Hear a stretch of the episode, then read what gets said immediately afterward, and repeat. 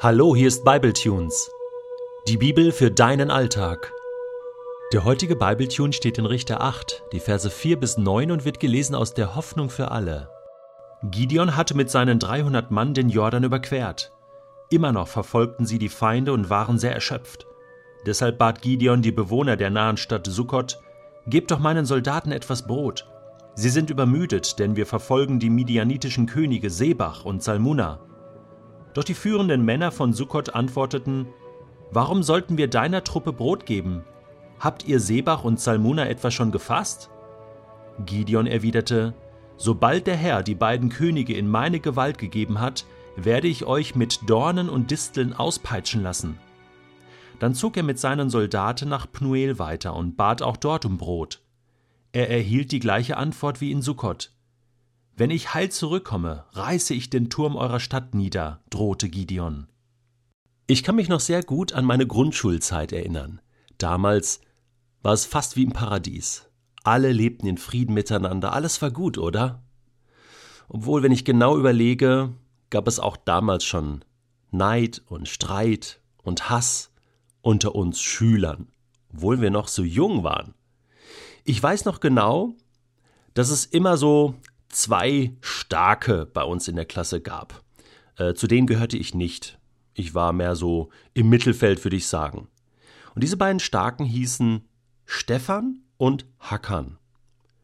Und jetzt war das Problem, dass die beiden, die gingen immer mal wieder aufeinander los. Das wusste man auch.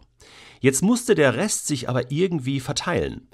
Also ich musste mir die Frage stellen, halte ich jetzt zu Stefan also bin ich Stefans Freund, also auf seiner Seite, ähm, dann kann es passieren, wenn Hackern und Stefan sich prügeln und Hackern gewinnt, bin ich auf der Seite des Verlierers. Konnte sogar passieren, dass ich dann Ärger mit Hackern bekomme, weil der ja nun sozusagen der Sieger war, der Chef war, der Stärkste. Dass er irgendwann auf mich zukommt und sagt, Detlef, hä? Warum bist du nicht auf meiner Seite? Warum bist du nicht in meiner Bande? Ja, und bist mit diesem Loser Stefan zusammen. Es konnte zu echten Problemen führen. Es konnte aber auch genauso gut anders ausgehen. Ich hätte mich ja auch auf Hackerns Seite schlagen können. Und wenn er tatsächlich nochmal gewonnen hätte gegen Stefan, wäre ich zwar auf der Seite des Siegers, aber hätte vielleicht Probleme mit Stefan bekommen. Also diese Nummer mit, wenn zwei sich streiten, freut sich der Dritte, das funktionierte damals nicht so wirklich. Und zuerst habe ich gedacht, als ich diesen heutigen Bibeltext gelesen habe, das war damals auch so. Hier Sukkot und wie hieß die andere Stadt? Pnuel. Das war äh, so wie, ja, wenn zwei sich streiten, Gideon und die Midianiter, äh, was haben wir damit zu tun? Ne? Wir sind der lachende Dritte. Ne? Macht ihr mal. Ne? Als äh, Gideon da mit seinen 300 Mann kam und sagt, helft uns doch die haben sich gedacht, na, wir mischen uns da mal nicht ein. Die haben sich wahrscheinlich Folgendes gedacht, wenn die Midianiter dann doch noch gewinnen, ja, und Gideon verliert, dann können sie sagen, tada, wir haben Gideon nicht geholfen, wir waren schon immer für euch Midianiter, dann ist ja alles klar. Ne? Wenn die Midianiter verlieren und Gideon kommt dann dann werden sie sagen, ah, oh ja, kein Problem, hey du, wir gehören ja zur Familie, wir sind ja auch Israeliten, denn Sukkot und Pnuel, das war zwar Ostjordanland, aber das äh, war das Stammesgebiet von Gad. Das war also Israel, Israel, ja, gehörte zu Israel, also zur Familie, ja. Und äh, diese Rechnung, die ging aber nicht auf. Die geht nicht auf, weil grundsätzlich hätten sie Gideon helfen müssen weil Gideon ja zur Familie gehört. Das heißt, dieses Spielchen, zu wem halte ich jetzt und werde ich dann der lachende Dritte sein, der funktioniert nicht. Sie hätten von Anfang an Gideon unterstützen müssen. Denn hier geht es um Gottes Angelegenheit. Hier geht es um die Verteidigung des von Gott verheißenen Landes. Hier geht es um den Kampf gegen die Feinde, gegen die Midianiter, die sie unterdrückt haben. Das heißt, Gideon musste davon ausgehen, dass diese Städte ihm helfen, dass diese Brüder sozusagen auf seiner Seite sind. Das haben sie aber nicht getan. Sie haben sich einfach rausgezogen und gedacht, na, wir warten mal ab. Aber das funktioniert nicht. Und wenn man sich im entscheidenden Moment nicht auf Gottes Seite stellt, wenn man der Meinung ist, ich betrete da mal so einen neutralen Raum und schau mal von außen zu, äh, was da passiert, dann, dann zerstört man, ohne es zu wollen. Jesus hat mal gesagt, wer nicht mit mir ist, der ist gegen mich.